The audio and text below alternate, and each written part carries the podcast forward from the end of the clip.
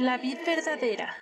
Ministerio sin paredes. Presenta. Bocaditos de sabiduría. Esta escritura inspirada por Dios es útil para enseñar, para censurar, para rectificar las cosas y para educar de acuerdo con lo que está bien, a fin de que el hombre de Dios esté perfectamente capacitado y completamente preparado para realizar todo tipo de buenas obras. Esfuérzate y sé valiente.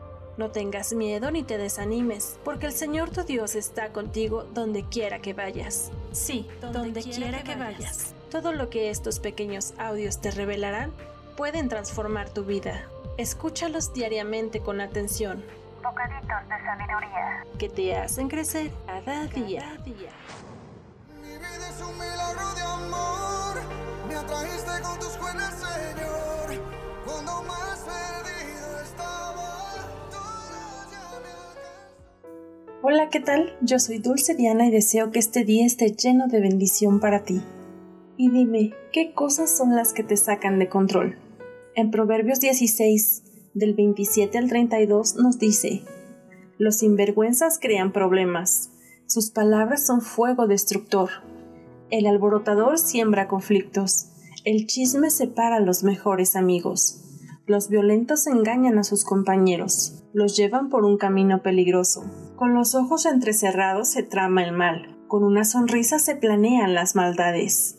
Las canas son una corona de gloria. Las canas son una corona de gloria que se obtiene por llevar una vida justa. Mejor es ser paciente que poderoso. Más vale tener control propio que conquistar una ciudad.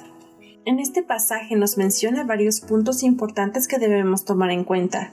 Y aunque en ocasiones anteriores hemos hablado un poco de esto, debemos tener presente la importancia de ser prudentes, pacientes y tener autocontrol. Y para esto conoceremos el carácter de un rey que por no saberse controlar, lo perdió todo. Su nombre es Saúl. ¿Lo recuerdas?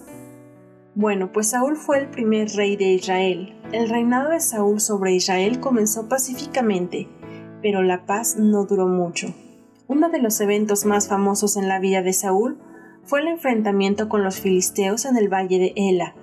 Aquí Goliat intimó a los israelitas por 40 días, hasta que un joven pastor llamado David lo mató. Aparte de ese incidente de temor e incertidumbre, Saúl fue un líder militar competente, en la medida que su popularidad alcanzaba la cumbre.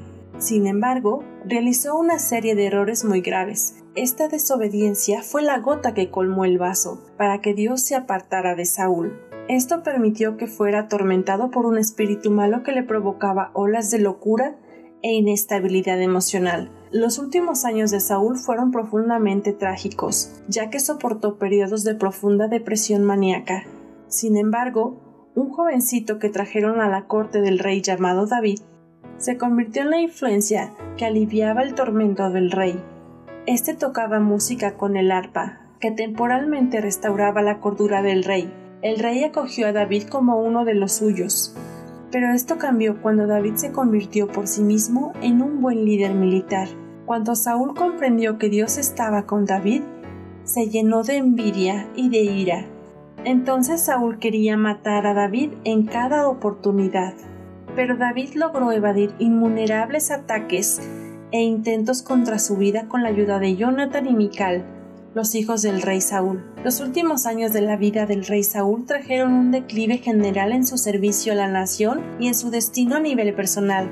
Invirtió mucho tiempo, vigor y gran precio tratando de matar a David en lugar de consolidar los logros de sus anteriores victorias. Y debido a esto, los filisteos detectaron una gran oportunidad para atacar a Israel. Después de la muerte de Samuel, el ejército filisteo se juntó en contra de Israel. Saúl estaba aterrorizado y trató de preguntarle al Señor, pero no le respondió. Buscó alternativas para dar respuesta a su tormento, aún haciendo cosas que sabía que eran desagradables para Dios. pero solo se le recordó a Saúl de su anterior profecía cuando le dijo Samuel que el reino le sería quitado. Además le dijo a Saúl que los filisteos iban a conquistar a Israel y que él y sus hijos morirían. Los filisteos efectivamente dirigieron a Israel y mataron a los hijos de Saúl, incluyendo a Jonathan. Saúl fue gravemente herido y le pidió a su escudero que lo matara para que los filisteos no lo torturaran. Por miedo el escudero de Saúl se negó,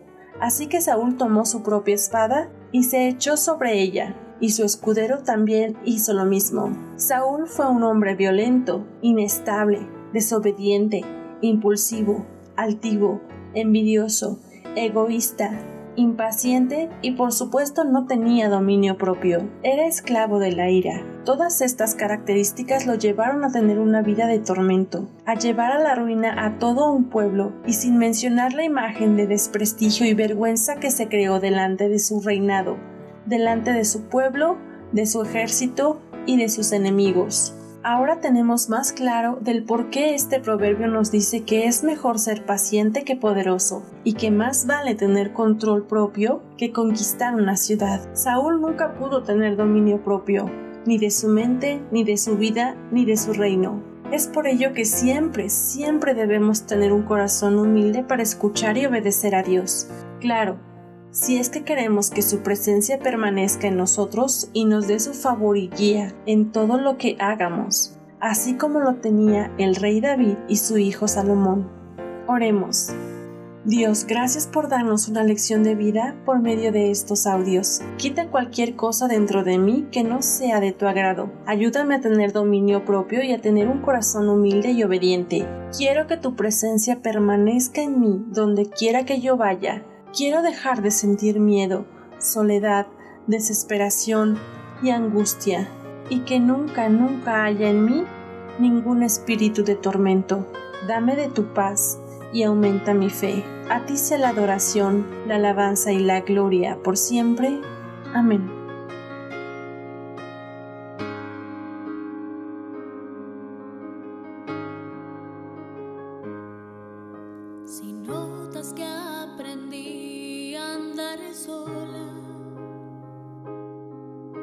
Si notas que aprendí a vivir sin ti,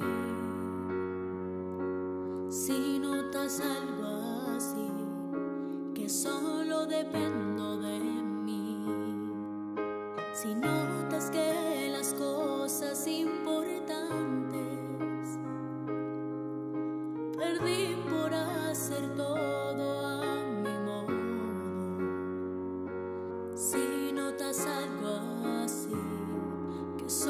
depende